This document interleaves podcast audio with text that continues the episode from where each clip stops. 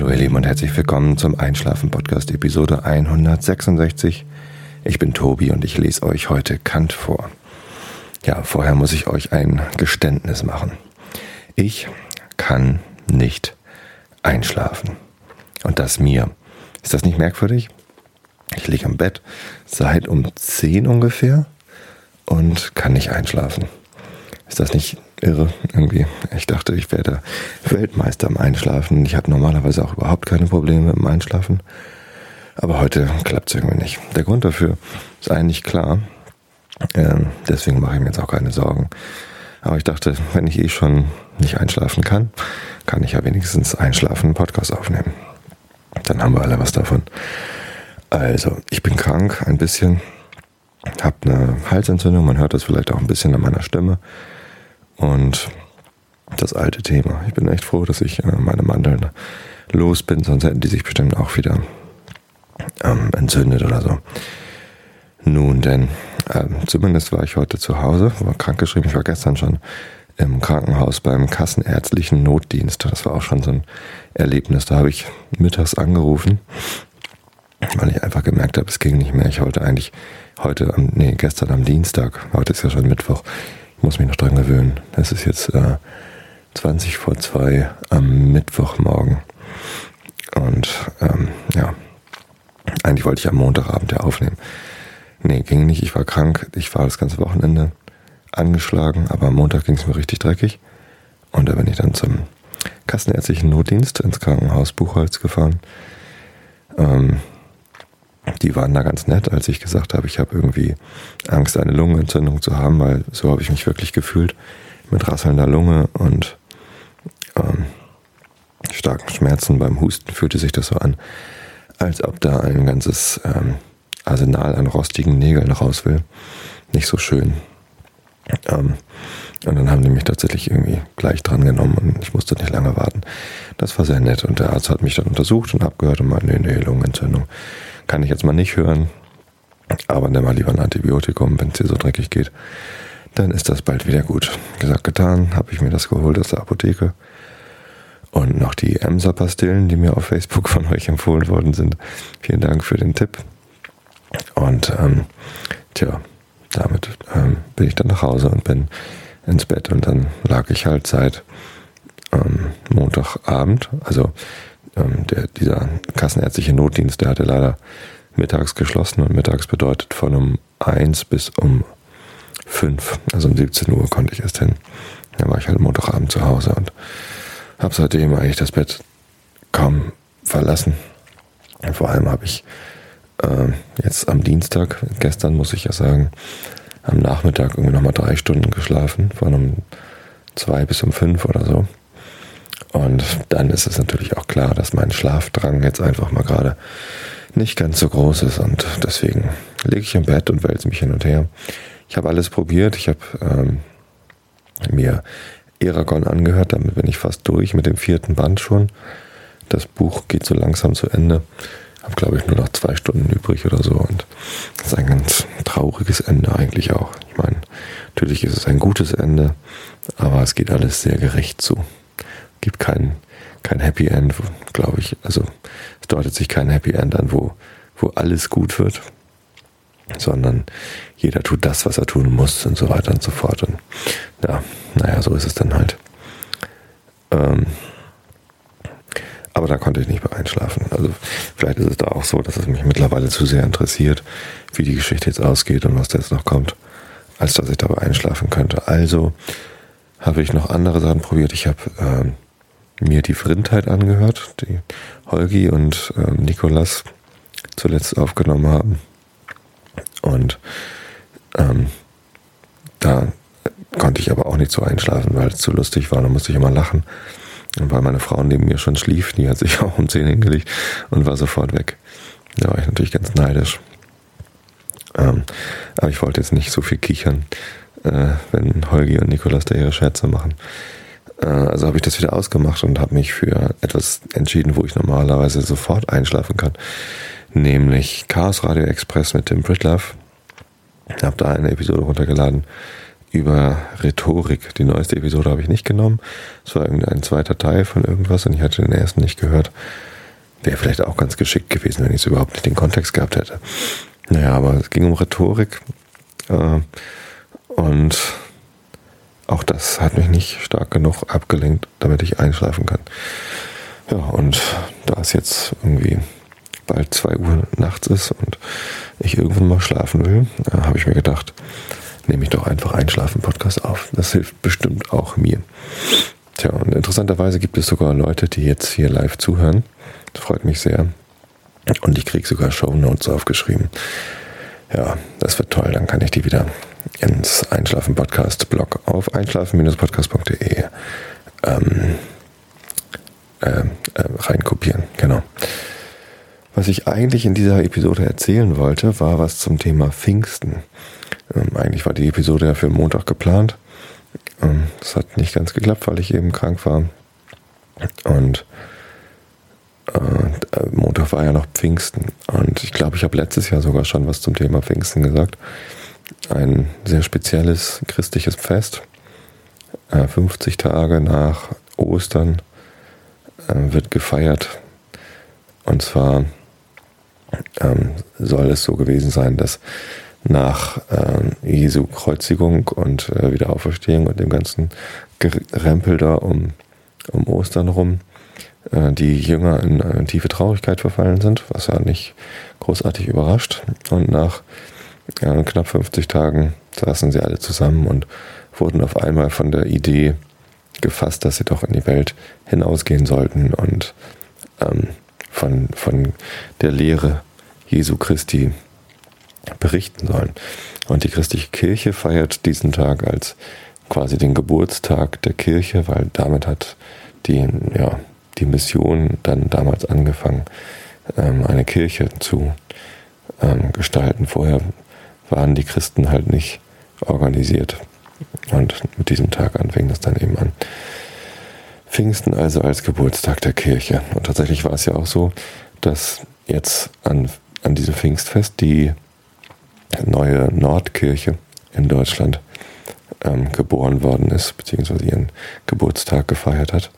Und zwar hat sich die nordelbische Kirche mit der mecklenburgischen und der pommerschen Kirche zusammengeschlossen.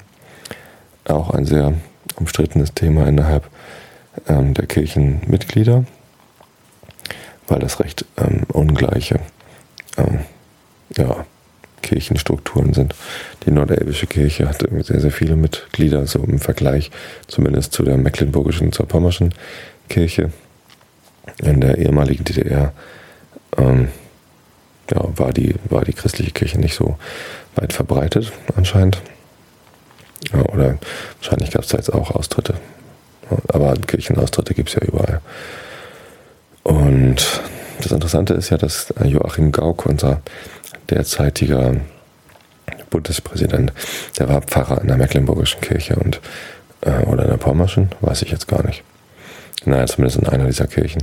Und der war dann auch bei, zu Pfingsten dann bei dem Geburtstag da und hat ein paar Grußworte gerichtet. Es gibt ja viele Leute, die das schlecht finden, dass ein christlicher Pfarrer oder Pastor unser Bundespräsident ist, weil die Sorge besteht, dass zu viel ähm, religiöser Einfluss auf die, ähm, ja, auf den Staat ausgeübt wird, beziehungsweise auf die Regierung.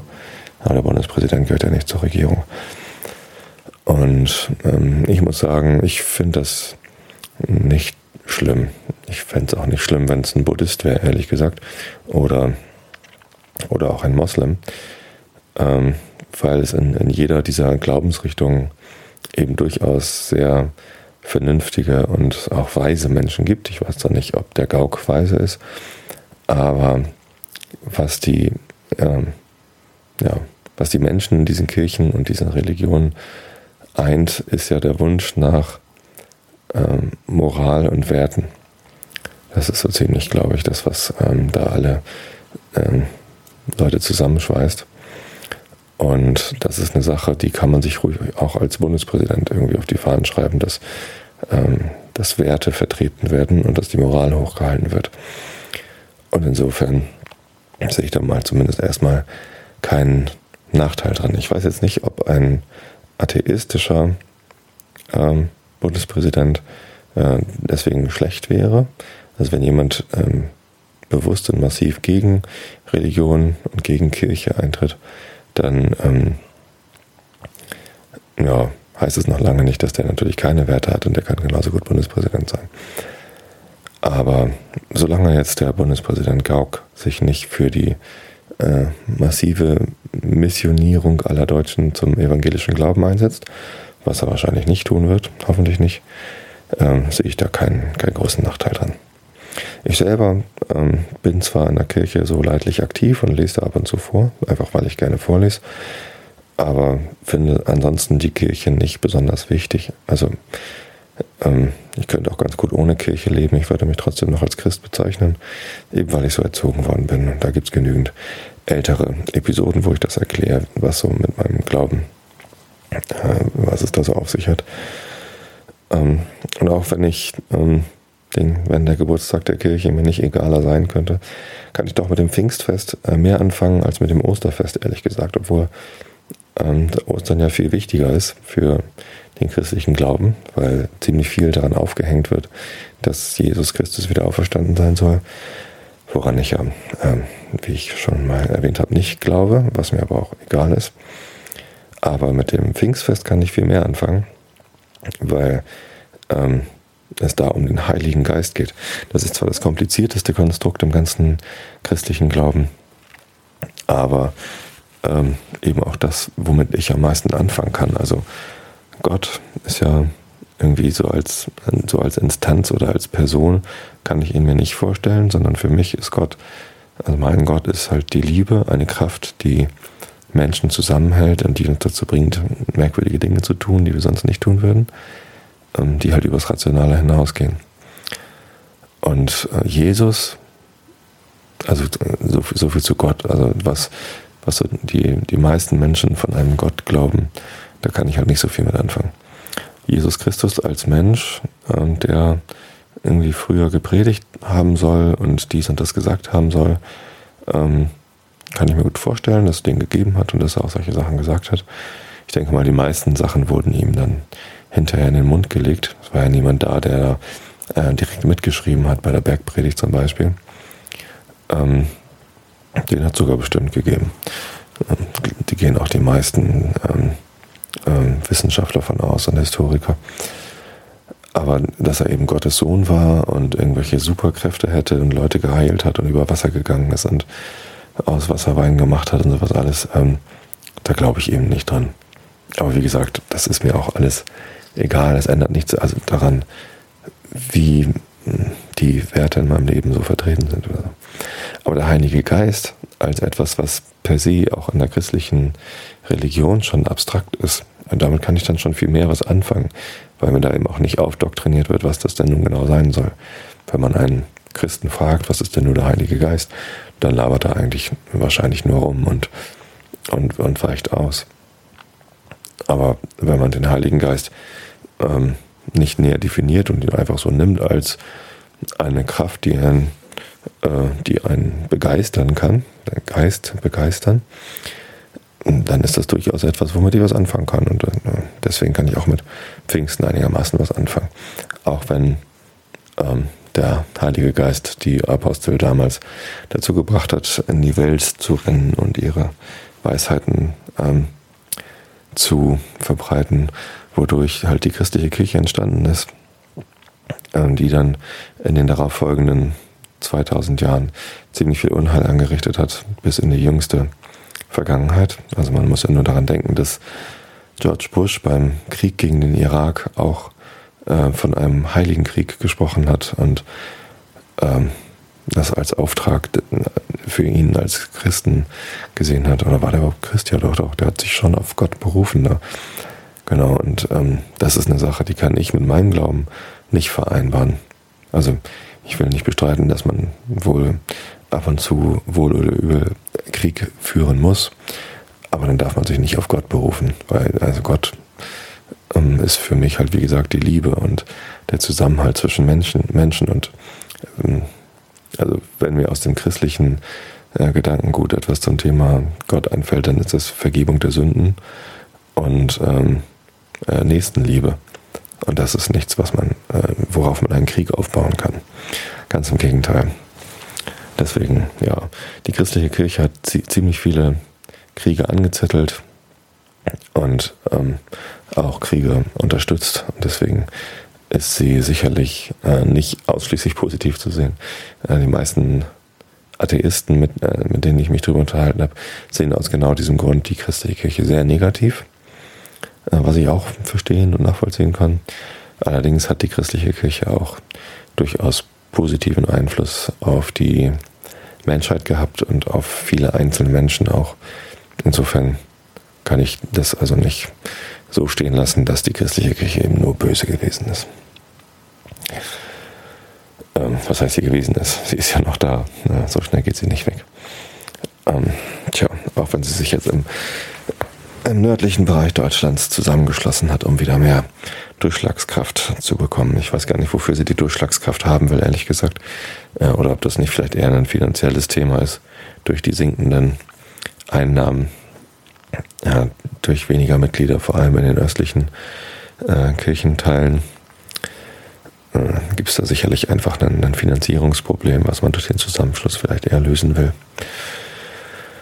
Na, ich weiß es nicht so genau, ich stecke da nicht so genau dran. Aber prinzipiell finde ich Zusammenschlüsse eigentlich immer ganz gut. Ich finde es zwar auch gut, wenn die, die, Leute für sich stehen, aber ähm, Zusammenschlüsse finde ich gut. Zum Beispiel auch den europäischen Zusammenschluss. Also mittlerweile haben sich ja alle deutschen Parteien dazu bekannt, dass sie eigentlich auf ein vereinigtes Europa hinarbeiten und haben sich letztes Jahr sogar darum gestritten, wer denn als erstes auf die Idee gekommen wäre und äh, wer dann quasi die, die Anrechte auf die, äh, ähm, ja, auf die eigentliche Idee oder beziehungsweise wer, denn, wer es denn Dollar will, haben sich letztes Jahr gestritten, also zumindest die CDU und die SPD. Und die SPD hat sich halt auf ihre lange Geschichte berufen und äh, dass sie halt schon immer Europa einen wollten und ja, ja, die CDU irgendwie genauso, keine Ahnung. Zumindest finde ich die Idee von einem ähm, europäischen Staat gar nicht so schlecht. Ist natürlich ein bisschen problematisch, was die vielen verschiedenen Sprachen angeht. Aber ähm, ein, ein gemeinsamer Rechtsraum zu schaffen, äh, wo äh, gleiches Recht für alle gilt sozusagen, finde ich auf jeden Fall nicht, äh, nicht äh, ja, auf den ersten Blick nicht, nicht gar nicht mal so schlecht. Wenn man sich zum Beispiel überlegt, ähm, dass da in Italien zuletzt noch so ein komischer Berlusconi regiert hat, der irgendwie mit Gesetzen, die ihn als Person schützen sollten, nur so um sich geworfen hat kann man sich denken, dass wenn wir alle gemeinsam die Wahl hätten, wer uns in Europa regiert, ähm, da sowas nicht passieren würde, sondern durch unsere ja, gemeinsamen, äh, weiß, ja, warum eigentlich? Keine Ahnung. Vielleicht auch nicht. Hab mich verfranst. Morgen Abend, beziehungsweise heute Abend, das ist ja schon Mittwoch, nehme ich übrigens mit Holgi äh, den nächsten Teil des Realitätsabgleiches auf. Ähm, im, Im Zuge seines Vrind-Podcasts wird jetzt jeden Mittwoch um 17 Uhr der Realitätsabgleich aufgenommen. Das ist eine Stunde lang oder eine Dreiviertelstunde lang. Eigentlich wollen wir es darauf beschränken. Holgi und ich, wie wir uns zu aktuellen Themen unterhalten. Und ich wollte ihn eigentlich mal dazu befragen, was so seine Meinung zu den Piraten ist. Ich bin das ja auch schon mal gefragt worden hier im Einschlafen-Podcast und habe mich sehr zurückhaltend geäußert zu den Piraten. Und ähm, tja, ich weiß immer noch nicht so genau, was ich von denen halten soll.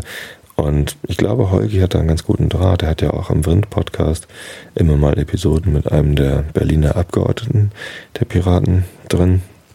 Und vielleicht kann er mir da ein bisschen was zu erzählen, was die Piraten denn so, also wie, wie die denn mittlerweile funktionieren.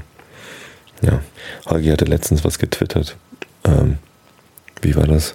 So nach dem Motto, wenn du keine Lust hast, dass die Piraten von Nazis dominiert werden oder unterwandert werden oder so, äh, dann tritt doch selber ein. Und ja, damit hat er natürlich recht. Aber wahrscheinlich ist es bei keiner, ein, bei keiner anderen Partei so einfach wie bei den Piraten, ähm, durch bloßes, schieres Eintreten vieler Menschen diese Partei in eine bestimmte Richtung zu lenken. Ich kann mich noch daran erinnern, 1989 Nein, 98, Entschuldigung.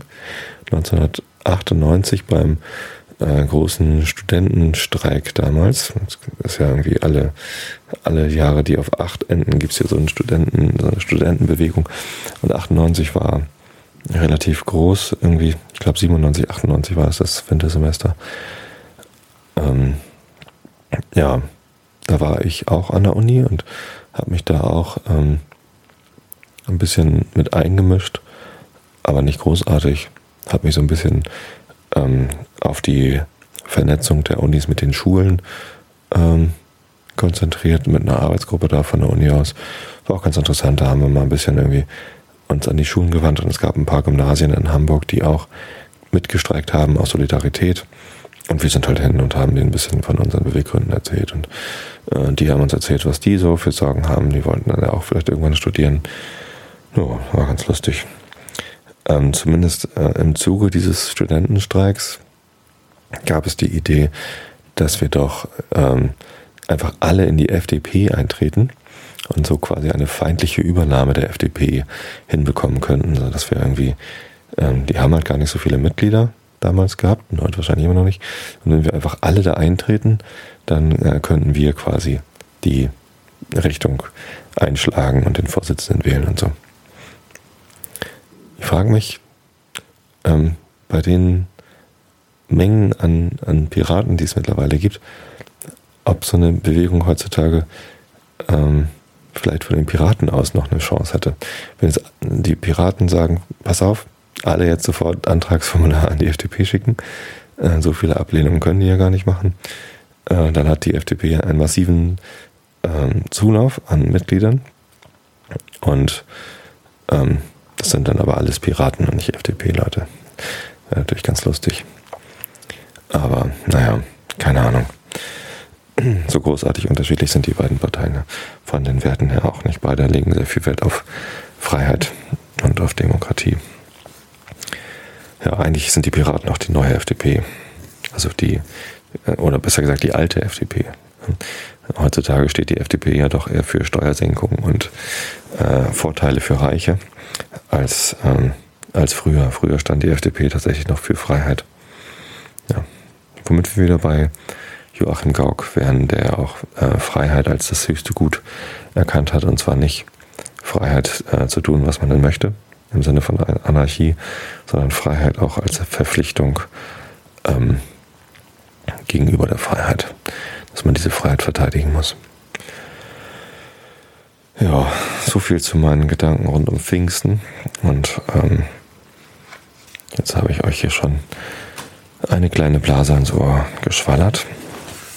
Und jetzt möchte ich hier mal gucken, wie viele Seiten da überhaupt noch sind im aktuellen Abschnitt von Kant. Ich könnte ja ein bisschen mehr vorlesen eigentlich. Aber es dauert auch noch ewig, bis hier irgendwie das Kapitel zu Ende sind. Ist, äh, Gott, nee, so viel an einem Stück kann ich auf gar keinen Fall vorlesen. Immanuel Kant, die alte Nase, der hat ja auch immer so verschwurbelt geschrieben. Na gut, wie immer, ähm, habe ich vorher nicht gelesen, was ich euch jetzt vorlese. Nehmt es mir also nicht über, wenn ich mich verlese. Ähm, macht die Augen zu, wenn ihr hier gerade live am Zuhören seid. Lasst euch gesagt sein, es ist jetzt 2 Uhr. Ihr solltet auch langsam mal ins Bett gehen. Und wenn ihr immer noch nicht müde seid, dann werdet ihr es jetzt mit Kant. Augen zu und zugehört. Wir sind mitten in der transzendentalen Analytik Phänomena und Nuomena auf der Seite B296. Wir haben nämlich gesehen, dass alles, was der Verstand aus sich selbst schöpft, ohne es von der Erfahrung zu borgen, das habe er dennoch zu keinem anderen Behuf als lediglich zum Erfahrungsgebrauch. Die Grundsätze des reinen Verstandes, sie mögen nun a priori konstitutiv sein, wie die mathematischen oder bloß regulativ wie die dynamischen, enthalten nichts als gleichsam. Nur das reine Schema zur möglichen Erfahrung, denn diese hat ihre Einheit nur von der synthetischen Einheit, welche der Verstand, der Synthesis, der Einbildungskraft in Beziehung auf die Perzeption ursprünglich und von selbst erteilt und auf welche die Erscheinung als Data zu einer möglichen Erkenntnisse schon a priori in Beziehung und Einstimmung stehen müssen. Ob nun aber gleich diese Verstandesregeln nicht allein a priori wahr sind, sondern sogar der Quell aller Wahrheit, das heißt der Übereinstimmung unserer Erkenntnis mit Objekten, dadurch, dass sie den Grund der Möglichkeit der Erfahrung als des Inbegriffs aller Erkenntnis, darin uns Objekte gegeben werden mögen, in sich enthalten, so scheint es uns doch nicht genug, sich bloß dasjenige vortragen zu lassen, was wahr ist, sondern was man zu wissen begehrt. Wenn wir also durch diese kritische Untersuchung nichts mehreres lernen, als was wir im bloß empirischen Gebrauche des Verstandes auch ohne so subtile Nachforschung von Selbstwohlwürden ausgeübt haben, so scheint es, dass äh, sei der Vorteil, den man aus ihr zieht, den Aufwand und die Zurüstung nicht wert. Nun kann man zwar hierauf antworten, dass kein Vorwitz der Erweiterung unserer Erkenntnis nachteiliger sei, als der so den Nutzen jederzeit zum Voraus wissen will, ehe man sich auf Nachforschung einlässt und ehe man noch sich den mindesten Begriff von diesem Nutzen machen könnte, wenn derselbe auch vor Augen gestellt würde. Allein es gibt doch einen Vorteil, der auch dem schwierigsten und unlustigsten Lehrlinge solcher transzendentalen Nachforschung begreiflich und zugleich angelegen gemacht werden kann, nämlich dieser, dass der bloß mit seinem empirischen Gebrauche beschäftigte Verstand, der über die Quellen seiner eigenen Erkenntnisse nicht nachsinnt, zwar sehr gut fortkommen, eines aber gar nicht leisten könne, nämlich sich selbst die Grenzen seines Gebrauchs zu bestimmen und zu wissen, was innerhalb oder außerhalb seiner ganzen Sphäre liegen mag. Denn dazu werden eben die tiefen Untersuchungen erfordert, die wir angestellt haben. Kann er aber nicht unterscheiden, ob gewisse Fragen in seinem Horizonte liegen oder nicht, so ist er niemals seiner Ansprüche und seines Besitzes sicher, sondern darf sich nur auf vielfältige beschämende Zurechtweisungen Rechnung machen, wenn er die Grenzen seines Gebiets, wie es unvermeidlich ist, unaufhörlich überschreitet und sich in Wahn und Blendwerke verirrt. Dass also der Verstand von allen seinen Grundsätzen a priori, ja von allen seinen Begriffen, keinen anderen als empirischen, niemals aber einen transzendentalen Gebrauch machen könne, ist ein Satz, der, wenn er mit Überzeugung erkannt werden kann, in wichtige Folgen hinaussieht. Der transzendentale Gebrauch eines Begriffs in irgendeinem Grundsatze ist dieser, dass er auf Dinge überhaupt und an sich selbst, der empirische aber, wenn er bloß auf Erscheinungen, das heißt Gegenstände einer möglichen Erfahrung bezogen wird. Dass aber überall nur der letztere stattfinden könne, ersieht man daraus. Zu jedem Begriff wird erstlich die logische Form eines Begriffs, des Denkens überhaupt, und denn zweitens auch die Möglichkeit, ihm einen Gegenstand zu geben, darauf er sich beziehe, erfordert. Ohne diesen letzteren hat er keinen Sinn und ist völlig leer an Inhalt, ob er gleich noch immer die logische Funktion enthalten mag, aus etwanigen Datis einen Begriff zu machen.